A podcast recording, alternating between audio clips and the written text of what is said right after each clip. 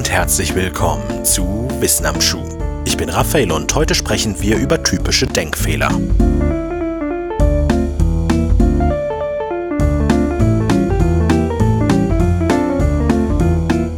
Diese Folge hat einen ganz besonderen Twist. Der erste Abschnitt ist individuell auf die einzelnen Hörer abgestimmt. Anhand des bisherigen Hörverhaltens habe ich zusammen mit dem Psychologen Bertram Forer das folgende Persönlichkeitsprofil für genau dich entwickelt. Erstens, es ist dir sehr wichtig, dass andere dich mögen und bewundern. Zweitens, du neigst dazu, kritisch mit dir selbst zu sein. Drittens, du besitzt ein großes Potenzial, das du aber bislang noch nicht wirklich zu deinem Vorteil eingesetzt hast. Viertens, obwohl du ein paar persönliche Schwächen hast, bist du generell doch in der Lage, diese auszugleichen. Fünftens, obwohl du dich nach außen sehr diszipliniert und selbstsicher gibst, bist du innerlich oft unsicher und etwas ängstlich.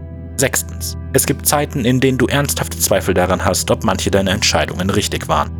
Siebtens, Du bevorzugst ein angemessenes Level an Veränderung und Vielfalt und wirst schnell unzufrieden mit Limitationen und Einschränkungen. Achtens. Du bist stolz darauf, für dich selbst zu denken und akzeptierst Aussagen anderer nicht ohne zufriedenstellende Beweise. Neuntens. Aus deiner Erfahrung hast du gelernt, dass es unklug ist, zu schnell zu viel über dich preiszugeben. Zehntens. Manchmal bist du extrovertiert, freundlich und offen, während du zu anderen Zeiten eher zu introvertierten, vorsichtigen und zurückhaltenden Verhalten neigst. Auf einer Skala von 1 bis 5. Wie präzise beschreibt dich dieses Persönlichkeitsprofil? 1948 händigte der amerikanische Psychologe Bertram R. Forer dieses Persönlichkeitsprofil an 39 seiner Studenten aus.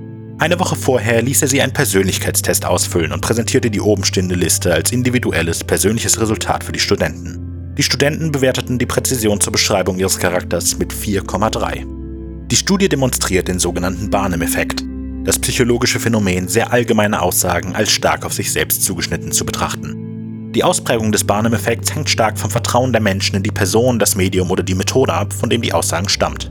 Der Effekt wird sehr häufig in vielen Bereichen der Wahrsagung, wie etwa der Astrologie oder dem Tarot, eingesetzt. Weiter geht es mit einer Geschichte aus dem Zweiten Weltkrieg. Die Vereinigten Staaten unterhielten während des Krieges die Kommission für angewandte Mathematik, eine Gruppe Mathematiker, die mit Hilfe von Statistik und mathematischen Modellen entscheidende Vorteile für die alliierten Streitkräfte erarbeiten sollten. Darunter auch der ungarische Statistiker Abraham Wald, der 1938 aus Europa nach Amerika floh und einen Großteil seiner Familie in deutschen Konzentrationslagern verlor. Sein Hauptaugenmerk lag auf dem Luftkampf.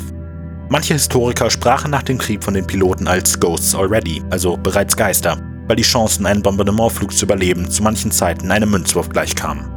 Also war das Militär natürlich darum bemüht, die Überlebenschance zu erhöhen und die Antwort war erstmal offensichtlich. Panzerung. Aber weil ein Flugzeug nun mal fliegen muss, kann es nicht einfach über und über mit Stahlplatten bedeckt werden. Wo also Panzern? Hochrangige Kommandanten hatten bereits den Auftrag gegeben, wiederkehrende Flugzeuge auf Schäden zu untersuchen. Das Ergebnis? Die meisten Treffer wurden an den Flügeln, im Bereich des Heckschützens und im unteren Bereich des Flugzeugkörpers kassiert.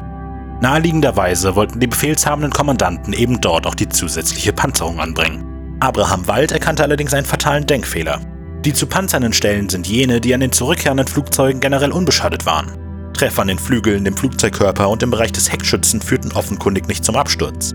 Warum hatten die ausgewerteten Flugzeuge so wenige Treffer im Cockpit oder dem Motor? Weil es die, die sie hatten, nie bis zur Auswertung schafften. Walds Arbeit war damit natürlich nicht getan. Er entwickelte komplizierte Modelle für allerlei Gefechtssituationen, aber für unsere Zwecke ist seine Erkenntnis über die selektive Analyse der Überlebenden die wichtige. Es ist ein weit verbreiteter Denkfehler, der heute unter dem Namen Survivorship Bias, also Überlebendenverzerrung, bekannt ist. Generell ist damit der Fehler gemeint, sich bei der Analyse von Ergebnissen unverhältnismäßig stark auf die Dinge zu konzentrieren, die ein bestimmtes Auswahlkriterium überstehen, anstatt tatsächlich den gesamten Datensatz zu betrachten. Etwas konkreter ausgedrückt, die am schlechtesten geeignete Person, dir Tipps zu geben, um erfolgreich zu werden, sind erfolgreiche Personen. Oder, wenn du lernen willst zu gewinnen, dann betrachte nicht nur die Gewinner, sondern vielleicht sogar noch stärker auch die Verlierer. Der dritte Denkfehler auf der heutigen Liste ist zugleich auch einer der weit verbreitetsten. Die Bestätigungstendenz, auch unter der englischen Bezeichnung Confirmation Bias bekannt. Die Grundlage für dieses Phänomen ist schon seit Jahrhunderten bekannt. Menschen haben gerne recht. Sehr gerne. So gerne sogar, dass schon das bloße Eingestehen, mit etwas falsch zu liegen, wahnwitzig schwierig ist. Menschen neigen zudem dazu, selten das gesamte Spektrum an Informationen systematisch durchzuarbeiten, bevor sie sich eine Meinung bilden. Die Folge daraus ist, dass Menschen viele Meinungen und Ansichten haben, die faktisch falsch oder umstritten sind. Das steht natürlich mit dem im Recht sein wollen im Konflikt.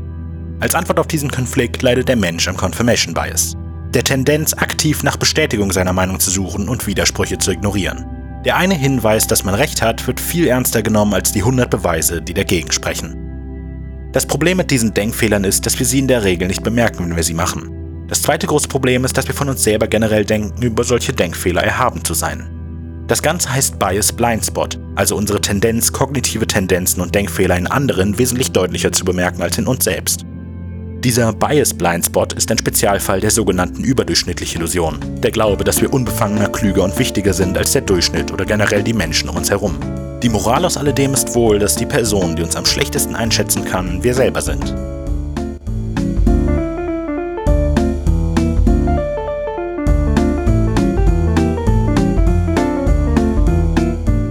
In der Beschreibung jeder Episode findet ihr stets alle Links und Quellen, die für die Folge verwendet wurden. Wenn ihr Fehler oder wichtige fehlende Fakten in einer Episode findet, dann schreibt uns an wissenamschuh.wenig-originell.de. Unter der gleichen E-Mail-Adresse könnt ihr uns gerne auch sonstiges Feedback oder Anregungen zukommen lassen. Wissen am Schuh erscheint wöchentlich als Produktion von Wenig Originell. Unter dem gleichen Banner erscheinen auch die Podcasts Creature Feature, eine Expedition in die Welt der Folklore, Mythen und Urban Legends im Hörspielformat, und Sonic Rodent, ein englischsprachiger Podcast über alle Facetten des Songwritings. Informationen, Folgen und Quellen zu all diesen Projekten findet ihr auf wenig-originell.de. Bis nächste Woche und vergesst nicht, am 26. Mai ist Europawahl.